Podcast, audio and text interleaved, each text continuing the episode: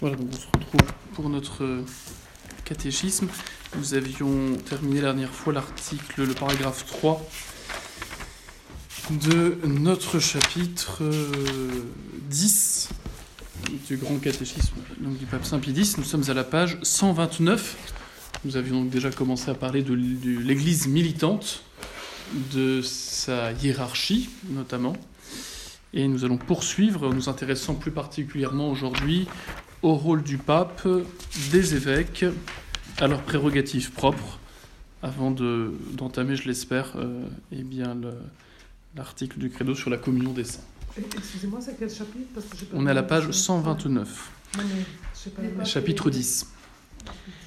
Donc euh, on avait terminé sur ceux qui étaient les détenteurs du pouvoir de- d'enseignement, de sanctification et de gouvernement. Ah, Et on avait dit que c'était euh, le pape et les évêques qui euh, ont euh, en propre ces pouvoirs, en tout cas de gouvernement et d'enseignement.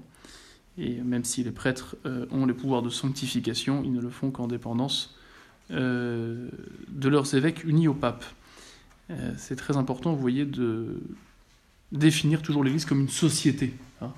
Car qui dit société dit, dit une hiérarchie qui la gouverne.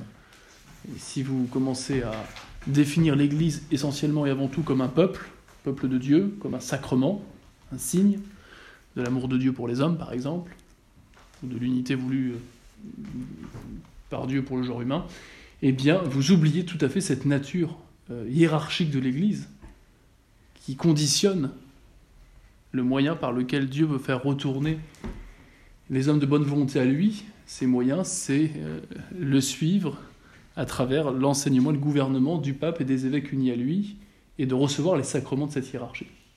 Dans l'Église, on n'a pas tous le même rôle, selon qu'on est simple baptisé, prêtre, évêque ou pape. Donc nous commençons ce paragraphe 4 de notre catéchisme. Qu'est-ce que le pape? Le pape que nous appelons aussi le souverain pontife, ou encore le pontife romain, est le successeur de Saint Pierre sur le siège de Rome, le vicaire de Jésus-Christ sur la terre et le chef visible de l'Église. Voilà euh, ce que le catéchisme nous dit du pape. Tout d'abord qu'il est, euh, on l'appelle d'abord donc le, souverain pontife. Euh, vous savez que pontife, ça vient de pontifex, hein, qui veut dire pont. Tout prêtre, à commencer par le Christ lui-même, qui est le souverain prêtre, se définit par non simplement euh, sa relation au culte et au sacrifice, euh, mais aussi euh, dans sa relation de médiation, dans son rôle de médiation. C'est d'ailleurs par le sacrifice qu'il est éminemment médiateur entre Dieu et les hommes, entre les hommes et Dieu. Il appartient aux prêtres de porter les prières et les sacrifices du peuple à Dieu et de donner de la part de Dieu eh bien, euh, ses bienfaits aux hommes. Et, on comprend alors que le pape soit appelé souverain pontife, parce que euh, non seulement il est prêtre, mais il est évêque, et euh, il lui appartient euh, de diriger toute l'Église en qualité de représentant du Christ, qui est, encore une fois, ce médiateur entre, entre Dieu et les hommes, conjoignant en son être même la divinité et l'humanité de nature en une seule personne. Donc il est bien appelé à juste titre souverain pontife, et, ou encore le pontife romain, là on insiste plutôt sur euh, le fait que euh, si le pape est souverain pontife, euh, c'est parce que il est successeur de Pierre, et que Pierre, comme on le redira, a fini sa vie à Rome, il a gouverné ce diocèse, et c'est à ce titre qu'on peut qualifier eh bien le, pape comme successeur de Pierre. Et, c'est comme, comme c'est Pierre qui a eu ce pouvoir de paître le troupeau, euh, et donc qui a été placé au-dessus des douze, c'est en tant que successeur de Pierre, qui était évêque de Rome, qu'on peut dire le pape souverain pontife. Vous voyez, on ne peut pas euh, séparer ou opposer ces deux titres, ils se complètent tout à fait. Souverain pontife, pontife romain, et donc il est le successeur de Saint-Pierre sur le siège de Rome, voilà, on a l'explication euh, pour ce qui est du pontife romain, le vicaire du Christ sur la terre, là on a l'explication pour sa qualité de souverain pontife, en tant qu'il est justement euh, le remplaçant, si je puis dire, celui qui tient lieu du Christ sur terre pour euh, eh bien, gouverner euh, son Église, cette Église militante dont nous parlons. Vicaire du Christ. Vicaire, hein, c'est celui qui à la place, qui tient la place d'eux. Vicaire du Christ sur la terre, donc ça montre bien que on n'est pas pape pour l'éternité. On est prêtre pour l'éternité. On est évêque pour l'éternité, sacramentalement. Même s'il y a des évêques qui partent à la retraite, qui gouvernent plus du diocèse, euh, ils restent évêques. Peuvent continuer à ordonner des prêtres. Peuvent continuer à confirmer jusqu'à la fin de leur jour. D'accord? Et le caractère qu'ils ont reçu, caractère épiscopal, demeure euh, en leur âme, euh, au ciel ou en enfer, pour leur plus grand bonheur ou pour leur plus grand malheur. Pareil pour les prêtres. Hein, on dit que le sacerdoce, c'est la plénitude, l'épiscopat, c'est la plénitude du sacerdoce, mais le sacerdoce, le sacerdoce essentiellement est donné, dans son essence, par l'ordination des prêtres, l'ordination sacerdotale. Euh, c'est pour ça que tout évêque est nécessairement prêtre. Et là, pareil pour eux, euh, ils gardent ce caractère sacerdotal euh, dans l'éternité, pour leur bonheur au ciel ou pour leur plus grand malheur en enfer.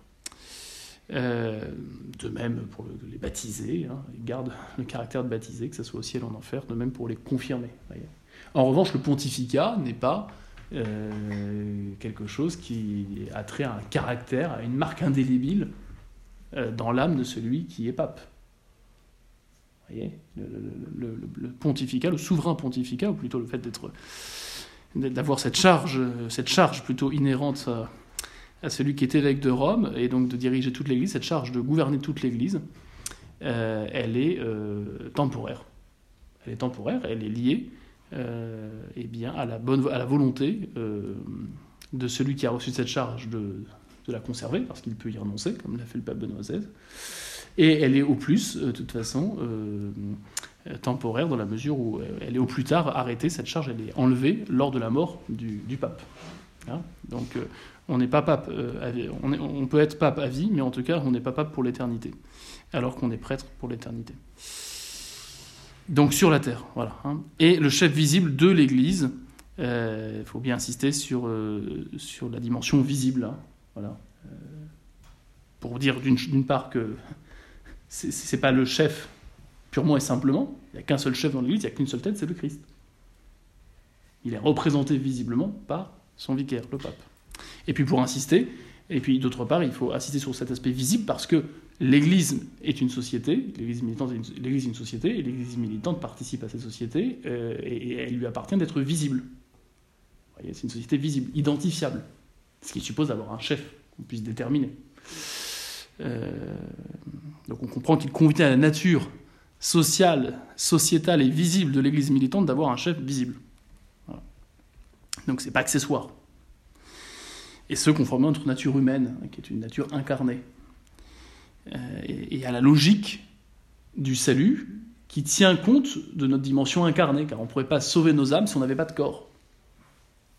Puisqu'on sauve nos âmes en recevant les sacrements. Et les sacrements sont des signes qui touchent nos corps pour atteindre nos âmes. Et on ne peut pas appartenir à l'Église hors duquel il n'y a pas de salut sans la médiation euh, du corps, car les trois liens euh, d'appartenance à l'Église dont nous avions parlé impliquent un corps, que ce soit le gouvernement, la capacité d'entendre un enseignement euh, pour professer la même foi, ou la sanctification. Donc oui, quand on dit que le christianisme en général et que l'Église en particulier contre le corps, on n'a rien compris, quoi. On n'a rien compris euh, de ce qu'est la, la vraie religion.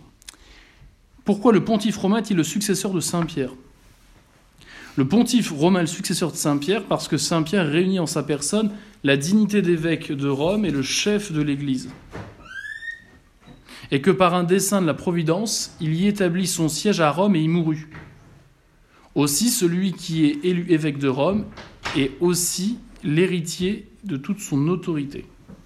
Vous voyez, on voit bien que on ne peut pas séparer, de par volonté divine, le primat sur toute l'Église, ce primat de juridiction, qui fait que, je le rappelle, seul le pape a un pouvoir de gouvernement qui est euh, total, plénier, tant euh, judiciaire que législatif qu'exécutif, universel sur toute l'Église, ordinaire, il lui appartient, et immédiat, sans l'intermédiaire d'autres d'autres personnes entre lui et tous les baptisés, qu'ils soient évêques, prêtres ou, simples fidèles.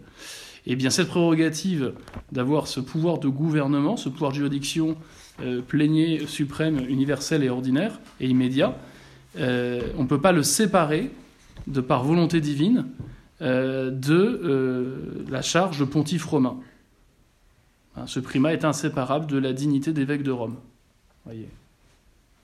Alors certains se sont demandé s'il y avait un lien intrinsèque ou pas, je ne tranche pas la question, mais ce qui est sûr, c'est que par disposition divine, on ne peut pas séparer euh, le diocèse de Rome, le chef du diocèse de Rome, du chef de l'Église. C'est la même personne. En Saint-Pierre, de fait, par un dessein providentiel, hein, comme dit euh, le catéchisme, eh bien, euh, de fait, celui qui avait été choisi pour chef de l'Église, il a fini chef de l'Église de Rome. Et c'est en tant qu'il succède, c'est le pape, c'est en tant qu'il succède à la tête du diocèse de Rome qui, là, du coup, c'est cette identification à Saint-Pierre qui lui donne ce, primat sur toute l'Église. C'est deux réalités qui sont concomitantes, c'est ce que je veux dire, qu'on ne peut pas se séparer. Après, il pourrait très bien être évêque de Rome sans, forcément résider à Rome. hein. Vous savez que l'obligation de résidence des évêques dans leur lieu, c'est une discipline relativement tardive euh, pour empêcher que les évêques, justement, ben, ne s'occupent pas de leur brebis. Mais en soi, et on l'a eu, notamment quand le pape a dû s'exiler pour éviter la guerre ou la mort, euh, le pape pourrait très bien, euh, surtout avec les moyens de communication modernes, hein, s'établir ailleurs qu'à Rome tout en, tout en restant évêque de Rome. Bon, ça serait quand même assez incongru, c'est évident, Euh, surtout que c'est à Rome qu'il y a les restes de Saint-Pierre et, la basilique qui porte son nom, et c'est à Rome aussi qu'il y a la cathédrale du diocèse, euh, Saint-Jean-de-Latran.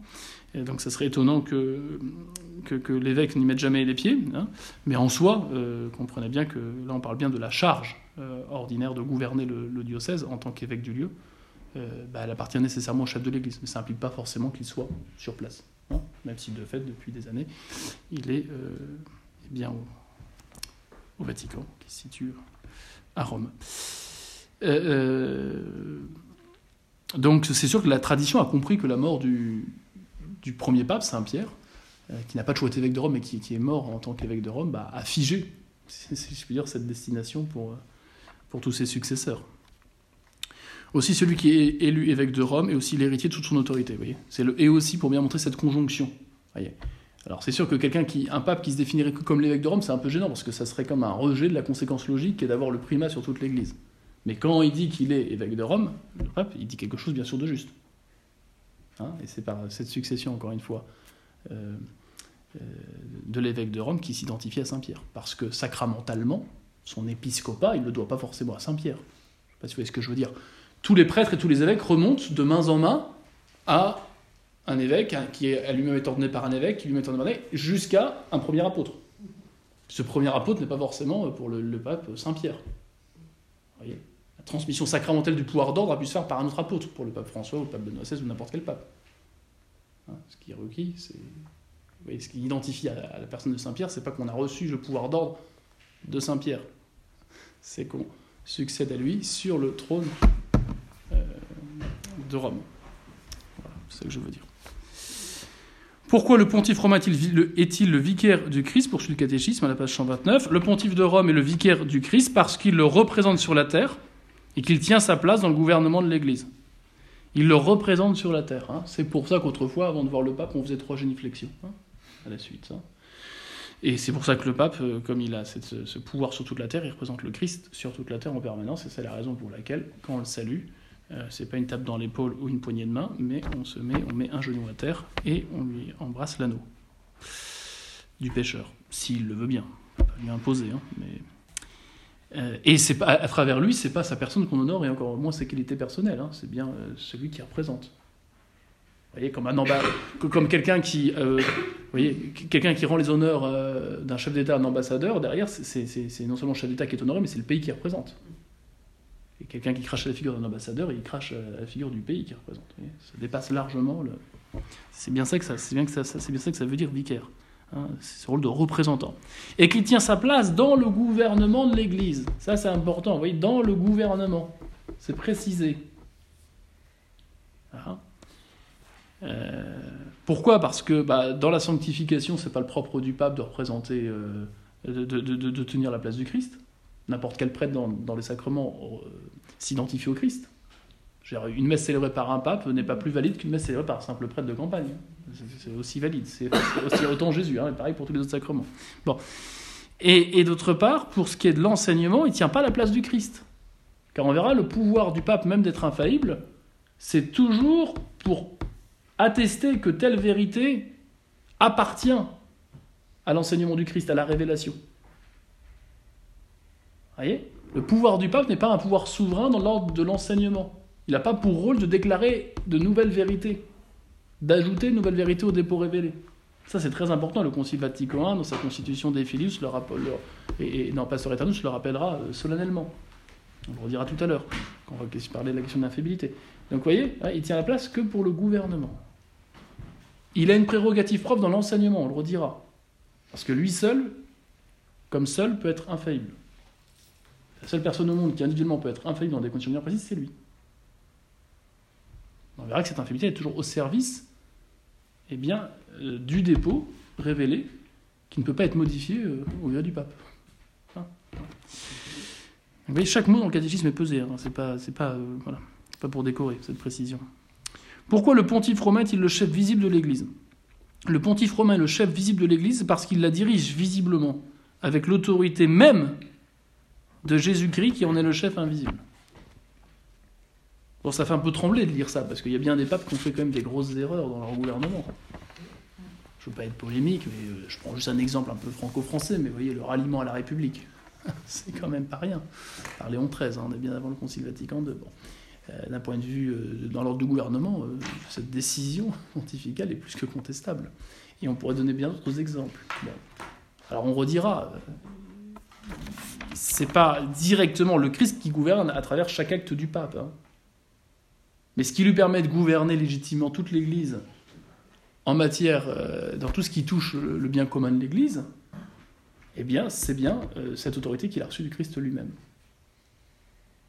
Et qui, euh, qui, et qui fait qu'il est assisté du Saint-Esprit, dans une certaine mesure, mais pas au point de rendre toutes ses décisions bonnes. La preuve, c'est qu'on a, bien on a bien des exemples où on voit que les papes ont pris de mauvaises décisions, parfois parce qu'ils étaient aussi mal informés de la réalité du terrain, et donc ils ont pris des décisions euh, qui, avec ce qu'ils savaient, euh, euh, qu'ils pensaient judicieuses, mais qui de fait ne l'étaient pas. Bon. Quelle est donc la dignité du pape? Mais voyez bien que la question du pape, hein, c'est une question qui est, qui est importante, parce que c'est lui, euh, comme le dit le Christ lui-même, hein, c'est lui qui est la, pierre de l'édifice. Cette es pierre, cette pierre, je bâtirai mon église, c'est lui qui est le principe euh, visible de l'unité de l'église. C'est pour ça qu'on ne peut pas faire sans pape, c'est pas possible. Il peut ne pas y avoir de pape pendant un temps dans l'église, mais ça ne peut pas être euh, la situation habituelle. Parce que comme toute société, sans chef, il y a moi, elle se désagrège.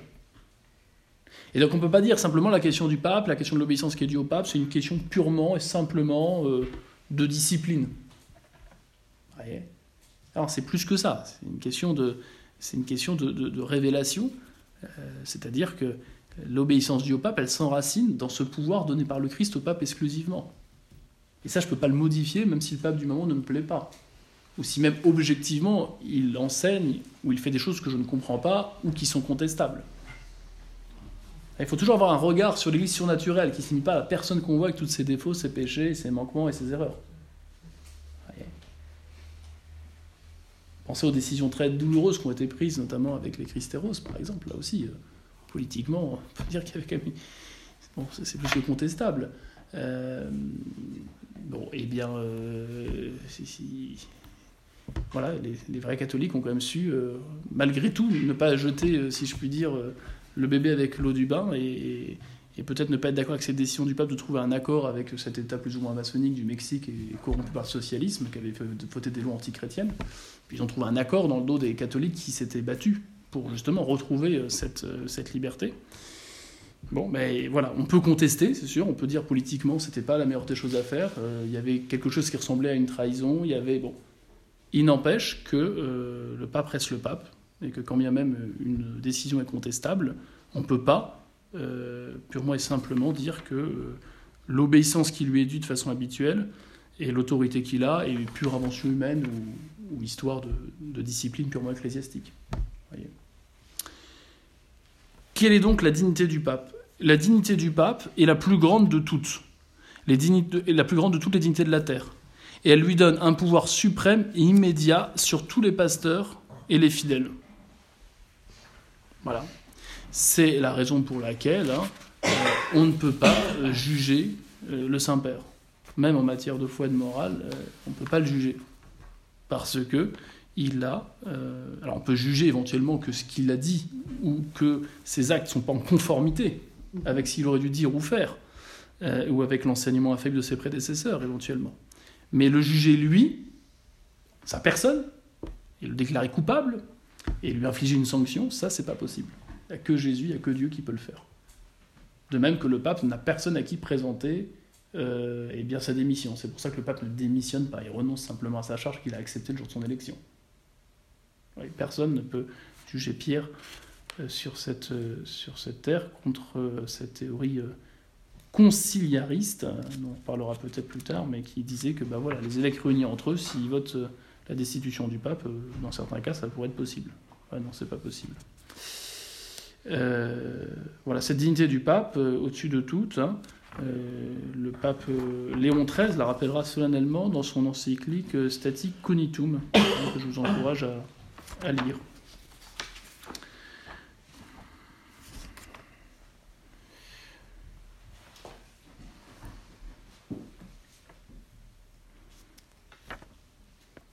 Voilà, il le redit, vous voyez, dans cette encyclique. euh, euh, voilà, Euh, nous lisons que le pontife romain, donc dans les conciles, que le, pontife romain a jugé les prélats de toutes les églises, mais nous ne lisons point qu'il était jugé par qui que ce soit. Et là, c'est une référence au concile de Constantinople. Et, la raison de ce fait est indiquée, c'est ce, c'est qu'il n'y a point d'autorité supérieure à l'autorité du siège apostolique. C'est pourquoi Gélas parle ainsi des décrets des conciles, de même, que le, de même que ce que le premier siège n'a point approuvé n'a pu rester en vigueur, ainsi au contraire ce qu'il a confirmé par son jugement a été reçu par toute l'Église. Voilà. Bon, donc on voit bien cette, euh, cette prééminence, cette primauté du pape, euh, auquel est liée cette dignité supérieure euh, à tous ceux qui, à toutes les personnes existant sur terre, euh, laïcs, prêtres ou évêques.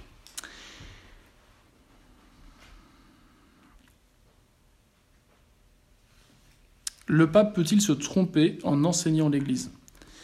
Le pape ne peut pas se tromper, dit le catéchisme, il est infaillible dans les définitions qui regardent la foi et les mœurs.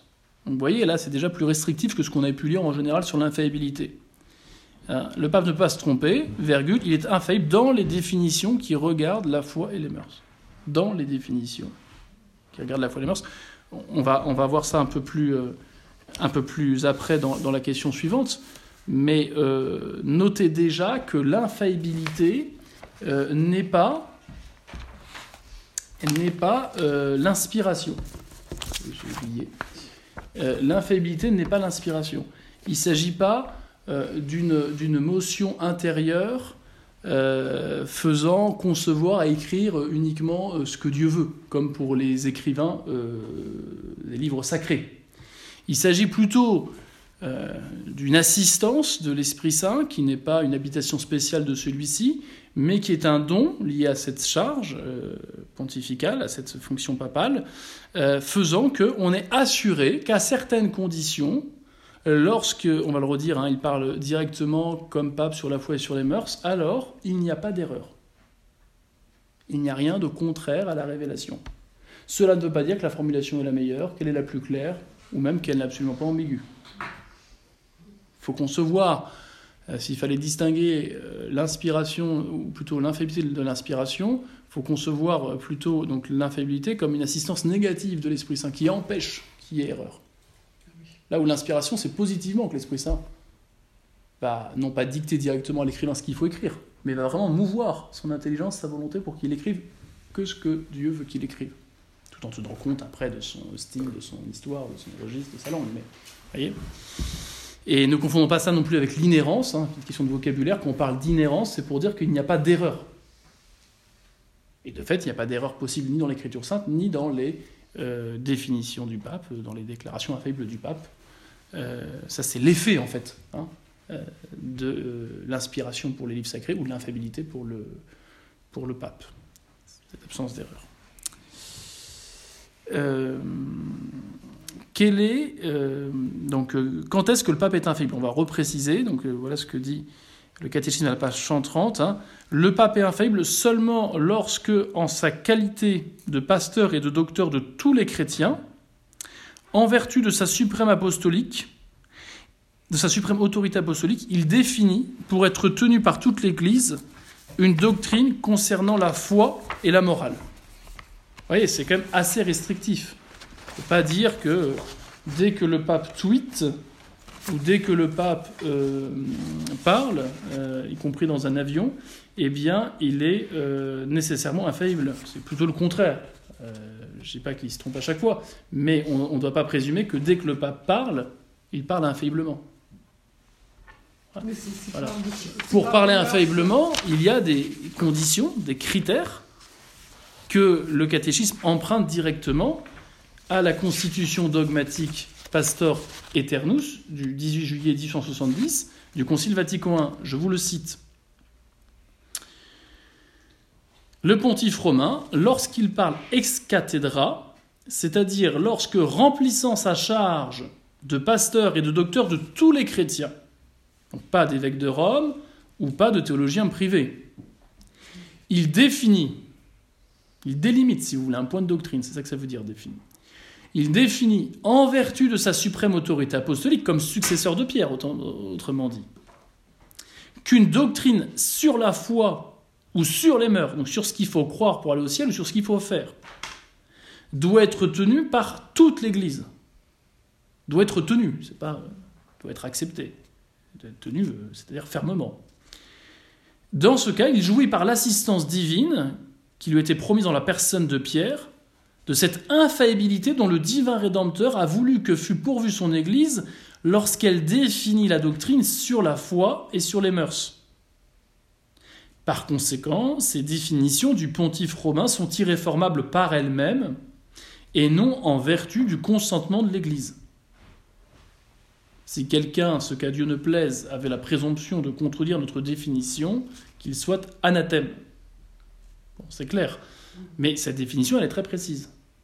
Donc il faut toujours vérifier que le pape parle bien en tant que pape, et donc en tant que euh, chef suprême de toute l'Église, directement sur la foi et sur les mœurs, pas indirectement, c'est pas un considérant de passage, directement l'objet de son enseignement, et que c'est une et et qu'il parle de la foi et des mœurs, mais directement en définissant un point, et que ce point est à tenir par tous, par tous les catholiques, au risque de ne plus être catholique justement si on ne l'accepte pas.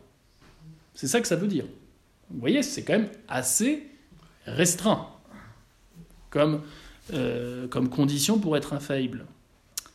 Alors, euh, on le redira, il n'y a pas que le pape qui peut être infaillible, il y a les évêques pris ensemble, unis et soumis au pape, qui peuvent jouir d'une infaillibilité, dont on reparlera après quand on parlera des évêques.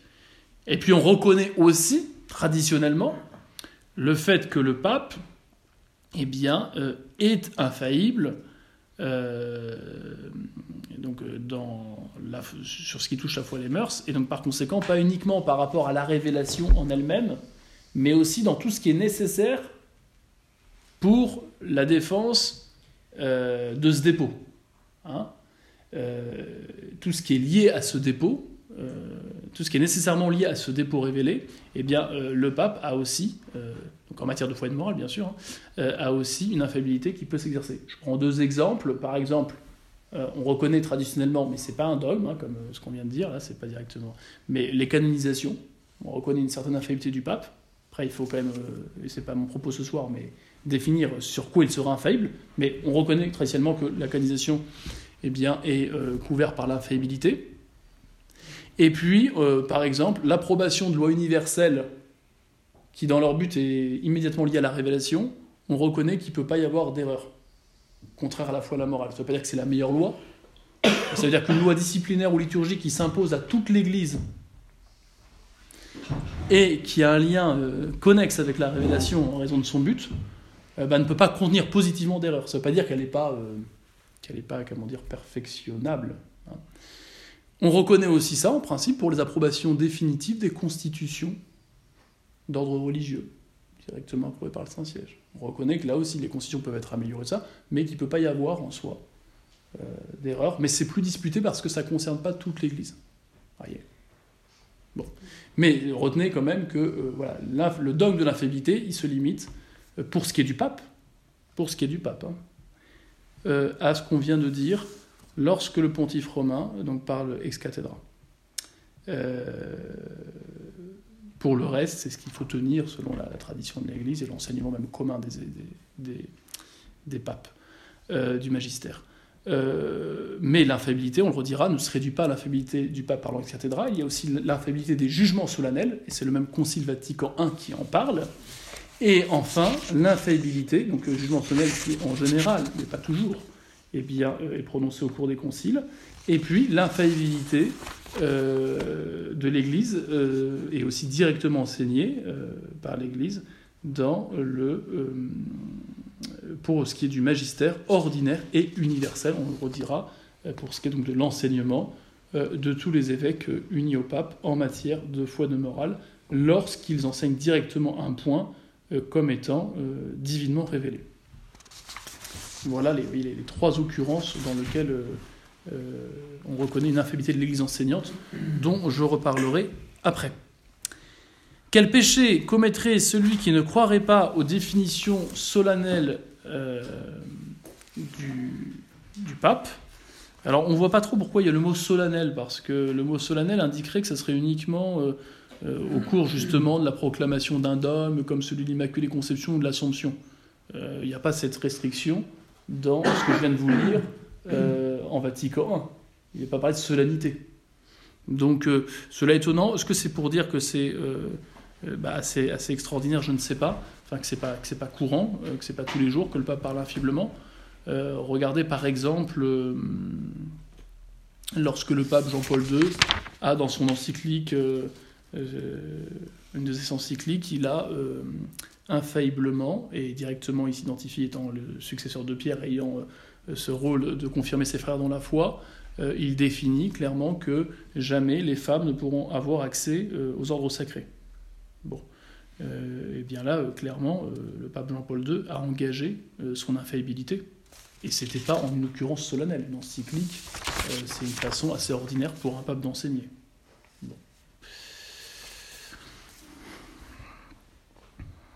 Mais euh, écoutons la, réponse, euh, sans tenir compte du coup du mot solennel. Celui qui ne croirait pas aux définitions du pape, ou même simplement en douterait, pécherait contre la foi, et s'il s'obstinait dans cette incrédulité, il ne serait plus catholique, mais hérétique. Vous voyez, c'est clair. La négation d'une vérité de foi, connue comme telle, enseignée comme telle par l'Église, eh bien, euh, constitue une hérésie. Et c'est manifeste quand justement on nie avec pertinacité et conscience eh bien, une définition euh, euh, ex cathedra portée par donc, le souverain pontife.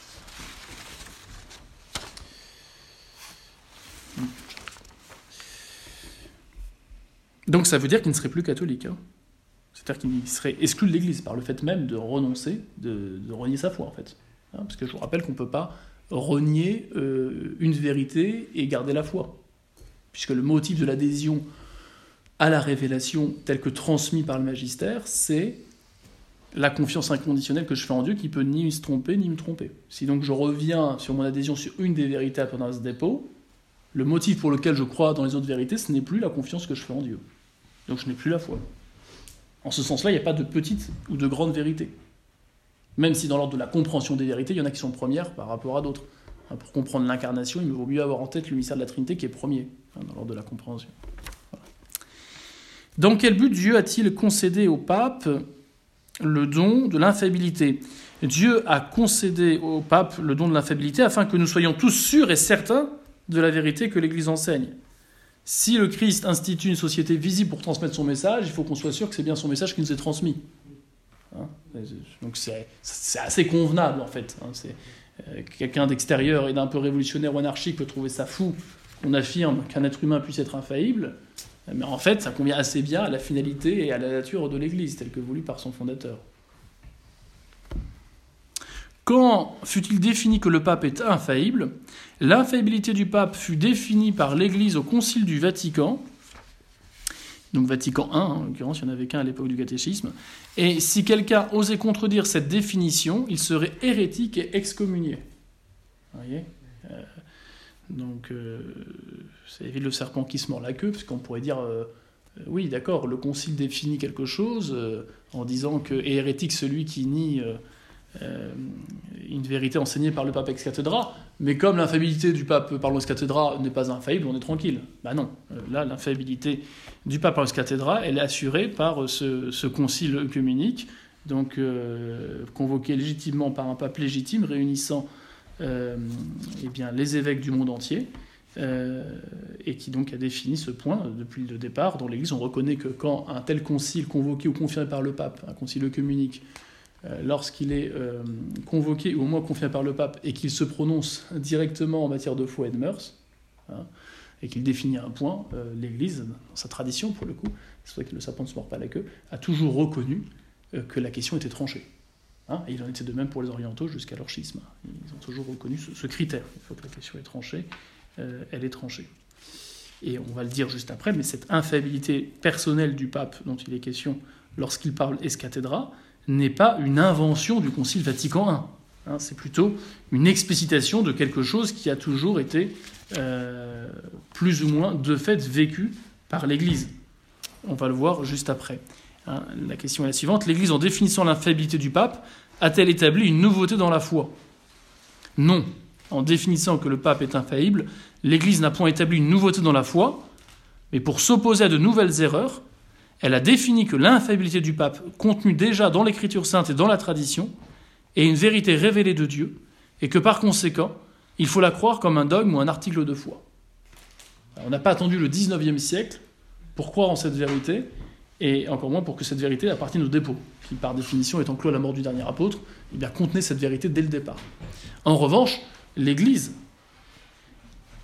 qui explicite progressivement les vérités, au moins implicitement euh, toujours crues depuis les apôtres jusqu'à maintenant, elle les explicite à l'occasion d'erreurs, d'hérésies, d'erreurs contre la foi ou la morale. Et lorsqu'il y a des négateurs de telle vérité qui a toujours été crue au moins implicitement, bah, l'Église, très souvent, c'est comme ça qu'elle a, pas tout le temps, mais très souvent, c'était l'occasion pour elle de proclamer solennellement une vérité en l'explicitant et de condamner ceux euh, qui s'y opposeraient.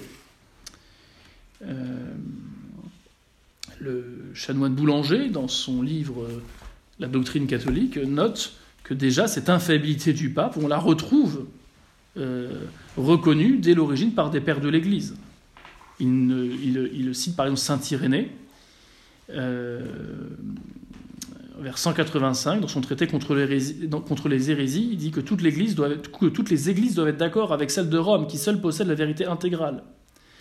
Il cite aussi Saint Cyprien dans son traité de l'unité de l'Église en 258, qui écrit Celui qui n'adhère pas à la chair de Pierre, le centre d'unité tombe dans le schisme ou l'hérésie. Saint Augustin, qui aussi euh, bien prend acte qu'une fois que l'erreur du pélagianisme a été condamnée par le pape Innocent Ier, il, il, prend acte que la controverse est, terminée et, qu'il n'y a plus de discussion possible. Euh, cette infaillibilité pontificale proclamée explicitement infailliblement par le Concile Vatican I euh, fait euh, aussi allusion à l'enseignement d'autres conciles comme le concile de Chalcédoine 451 et le troisième concile de Constantinople en 681 vous voyez, ce n'est pas une invention, euh, ça s'enracine dans la longue tradition de l'Église, euh, qui elle-même s'enracine bah voilà, dans ces paroles du Christ euh, qu'on retrouve dans l'Écriture,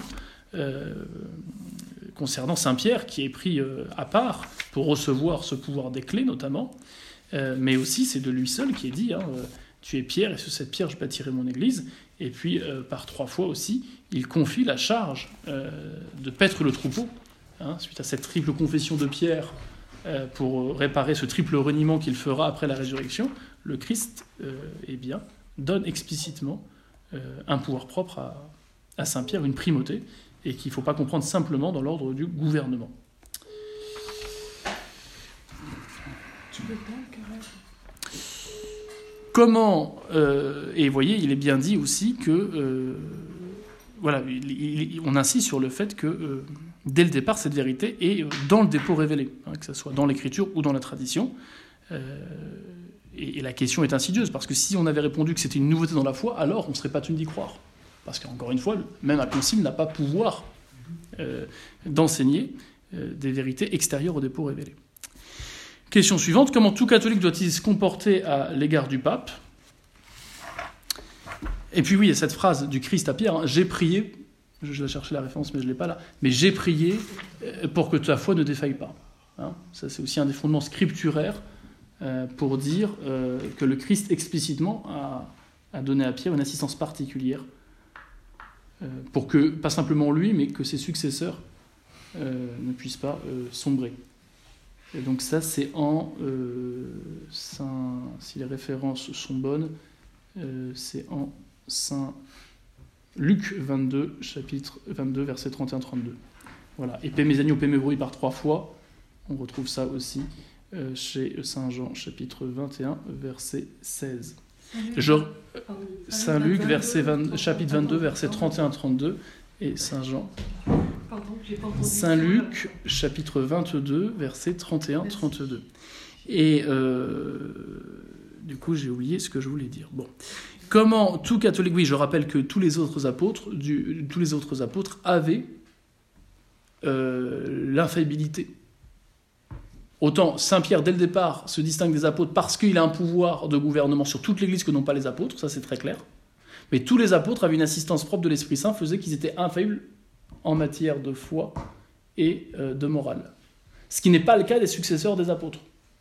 Cette phrase du Christ à Saint Pierre, ces phrases du Christ à Saint Pierre qu'on vient de rappeler, elles doivent donc s'entendre de Saint Pierre comme désignant en fait tous ceux qui tiendront, qui remplaceront Saint Pierre, tous ceux qui lui succéderont. À raison de cette finalité de l'Église, hein, qui est de transmettre le salut et donc la révélation jusqu'à la fin du monde. Ça implique du coup que ce pouvoir se transmette. Que ce pouvoir explicitement confié à Pierre se transmette. Comment tout catholique doit-il se comporter à l'égard du pape? Tout catholique doit reconnaître le pape comme le Père, le pasteur et le docteur universel, et lui demeurer uni d'esprit et de cœur.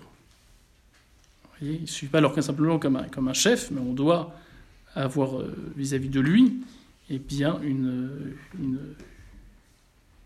charité à l'endroit comparable à celle d'un fils vis-à-vis de son père, d'une brebis vis-à-vis de son pasteur et d'un enseigné vis-à-vis d'un enseignant.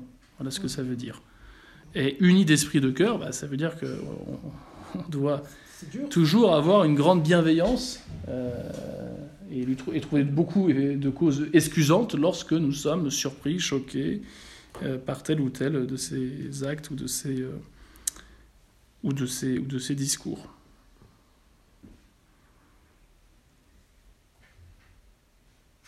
La charité ne fait exception de, personne, mais elle s'adresse particulièrement à ceux qui n'en sont proches. Dans l'exercice, c'est le prochain qui est concerné par cette vertu.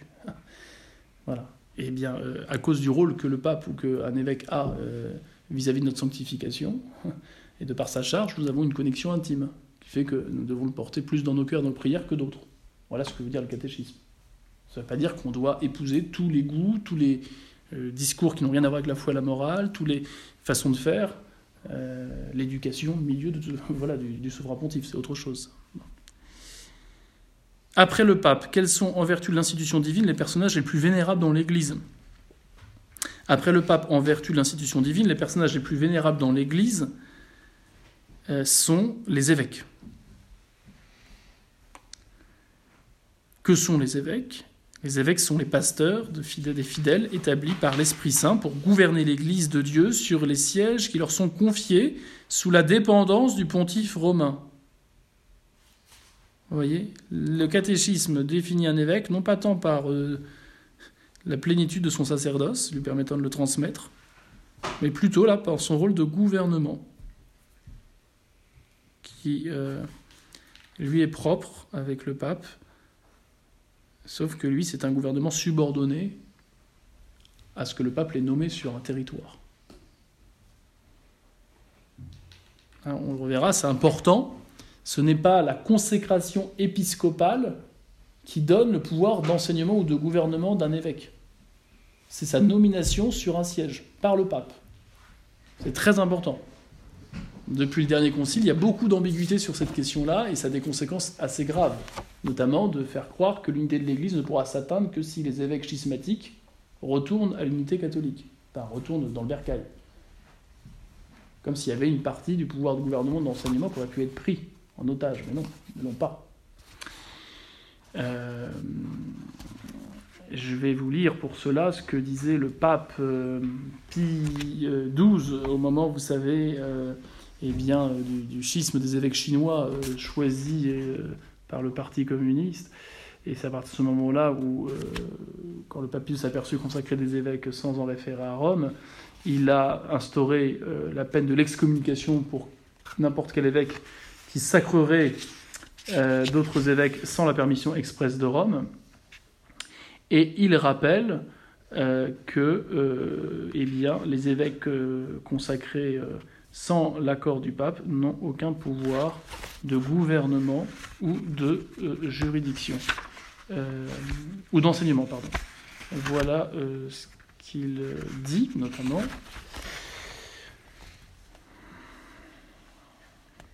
Cela établi, il s'ensuit que les évêques qui n'ont été ni nommés ni confirmés par le Saint-Siège, qui ont même été choisis et consacrés contre ces dispositions expresses, ne jouissent d'aucun pouvoir de magistère ni de juridiction, car la juridiction échoit aux évêques que par le pontife romain, comme nous en avertissions dans notre encyclique Mystici Corporis.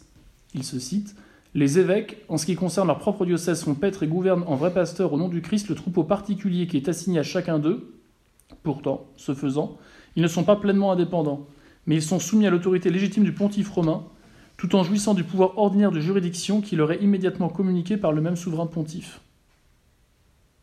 Nous avons rappelé cet enseignement dans la lettre encyclique à vous destinée, Ad Sinarum Gentem. Il se cite Le pouvoir de juridiction qui est conféré directement au souverain pontife par droit divin, les évêques le reçoivent du même droit, mais seulement à travers le successeur de Saint Pierre, auquel non seulement les fidèles, mais tous les évêques sont tenus de se soumettre et d'être inviolablement attachés par l'obéissance respectueuse et le lien de l'unité. Euh, donc c'est clair, c'est très clair que euh, les évêques ne reçoivent pas leur pouvoir de gouvernement ou d'enseignement par le sacre épiscopal, mais par la nomination en bonne et due forme du pontife romain. Euh, c'est très important, et cette disposition est de droit divin, nous dit le pape, c'est-à-dire que c'est la volonté du Christ qu'il en soit ainsi. Dès le départ, encore une fois, même si les apôtres jouissent d'une infaillibilité doctrinale, dès le départ, Pierre est distingué des autres comme ayant une autorité sur eux. Et, cela est très important. Et on voit d'ailleurs Saint Pierre qui visite les églises qui n'ont pas été fondées par lui, dans les actes des apôtres. Euh, donc il ne peut pas en être autrement. Cela étant, on peut voir, car le, le pape dit bien qu'ils ont quand même habituellement une juridiction ordinaire sur leurs troupeaux, euh, ce qui explique, et immédiate, euh, ce, qui, explique que euh, on peut voir la nomination en bonne et due forme d'un évêque à un siège par le pape comme la condition de réception du pouvoir de gouverner au nom du Christ. Ce qui permet d'expliquer que quand il y a un conclave, qu'il n'y a plus de pape, les évêques peuvent continuer de gouverner leurs églises particulières et faire des nominations valables, sans la confirmation euh, du successeur. Il n'empêche que euh, tant qu'il n'y a pas de pape, il n'y a pas de nouvelle nomination possible d'évêque. Voilà.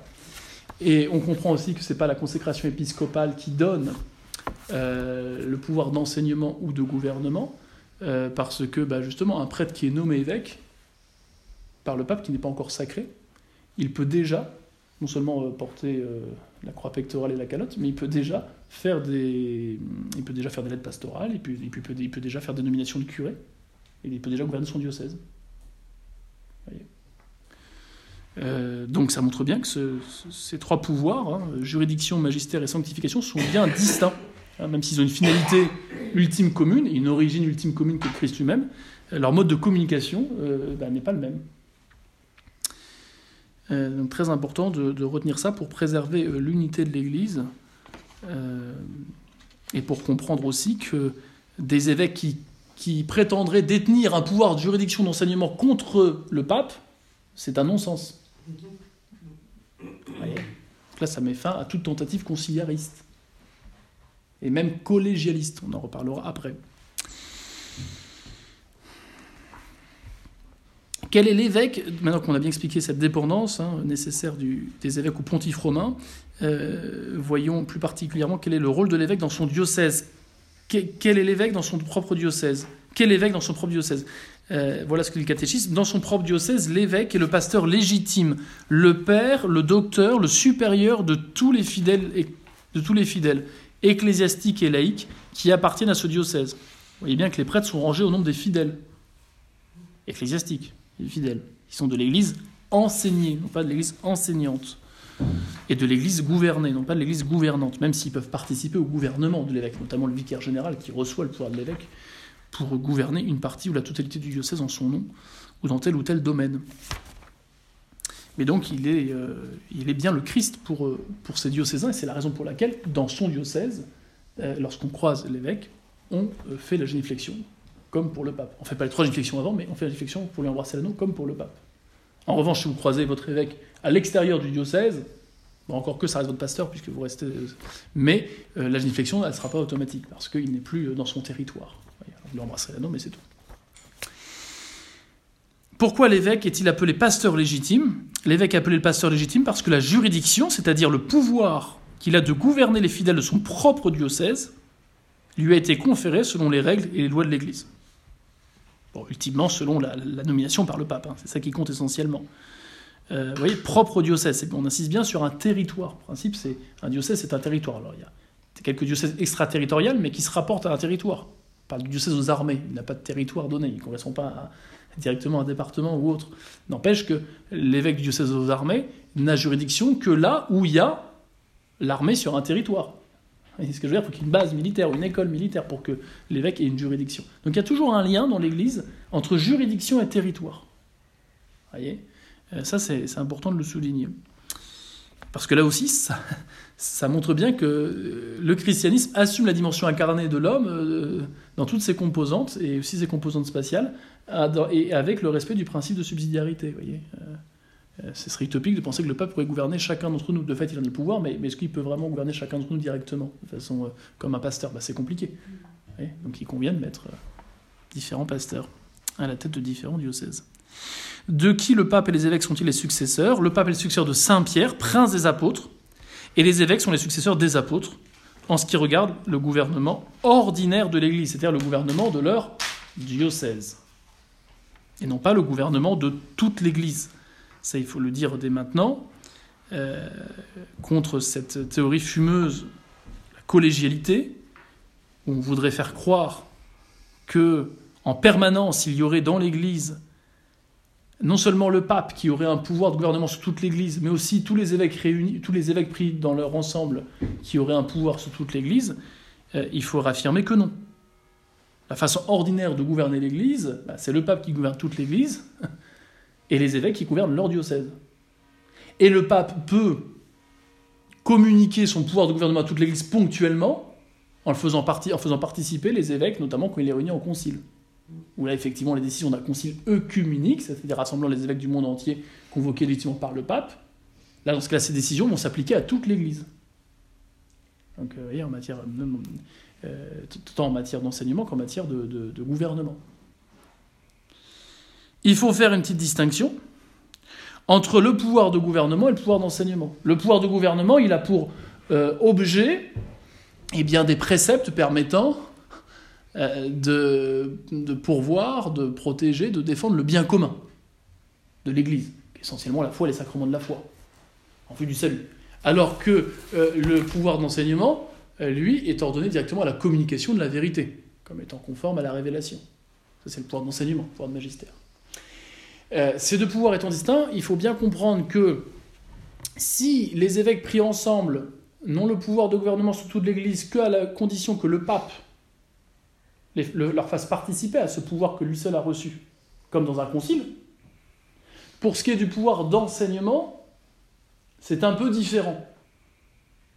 Bien sûr qu'aucun évêque seul est infaillible, comme un évêque, aucun évêque seul peut gouverner toute l'Église. En revanche, il faut probablement tenir que si il faut que les évêques, pour être infaillibles pris ensemble, soient toujours unis et soumis au pape, ce qui fait qu'ils sont infaillibles, ce n'est pas la communication de l'infaillibilité personnelle du pape aux évêques. Ce qui fait qu'ils sont infaillibles, c'est que lorsque unis et soumis au pape légitime, alors s'ils enseignent directement sur la foi et sur les mœurs quelque chose comme étant divinement révélé, alors ils sont assistés de l'Esprit Saint de façon à être infaillibles, considérés ensemble. L'infaillibilité, aucun, aucune créature peut la communiquer. Seul Dieu peut en être euh, la cause immédiate, et même la cause. Qui, de droit peut prétendre ne pas se tromper à part Dieu? Donc si on reconnaît, et on le reconnaît puisque c'est l'Église qui l'enseigne affablement, Thomas Vatican I, que l'Église est infaillible non pas simplement quand le pape parle de cathédra, mais aussi lorsqu'il y a des jugements solennels qui sont faits en concile ou en dehors des conciles, et aussi lorsque le magistère ordinaire et universel enseigne quelque chose comme étant divinement révélé, si on reconnaît donc ces trois lieux de l'infaillibilité repris par Vatican I euh, dans sa constitution, euh, non seulement Pastor Eternus mais Filius, alors on doit euh, expliquer cette infaillibilité du magistère ordinaire et universel, c'est-à-dire du magistère des évêques unis et soumis au pape. Eh cette infiabilité, elle ne doit pas être comprise comme étant communiquée par le pape aux évêques, mais comme étant communiquée directement par le Saint-Esprit aux évêques, à la condition qu'ils soient unis et soumis au pape. Voyez la nuance Alors que pour ce qui est du gouvernement suprême de l'Église, et de toute l'Église, il n'y en a qu'un qui a ce pouvoir-là en permanence, et exclusivement, c'est le pape tous les évêques, tous les évêques réunis, sans que le pape leur demande, n'a aucun pouvoir de gouvernement sur l'Église.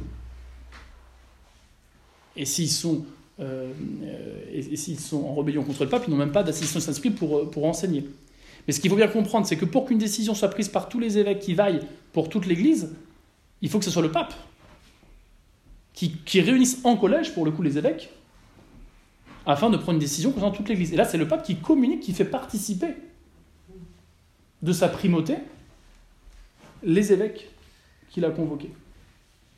Alors ça pourrait se faire, pas forcément en concile, parce que surtout avec les moyens de communication modernes, hein, aujourd'hui le pape peut très bien faire une vidéoconférence géante euh, en consultant les évêques et après en faisant, euh, en faisant un acte collégial où chacun, euh, uni au pape, va ratifier une décision disciplinaire. Ça, pourrait être possible.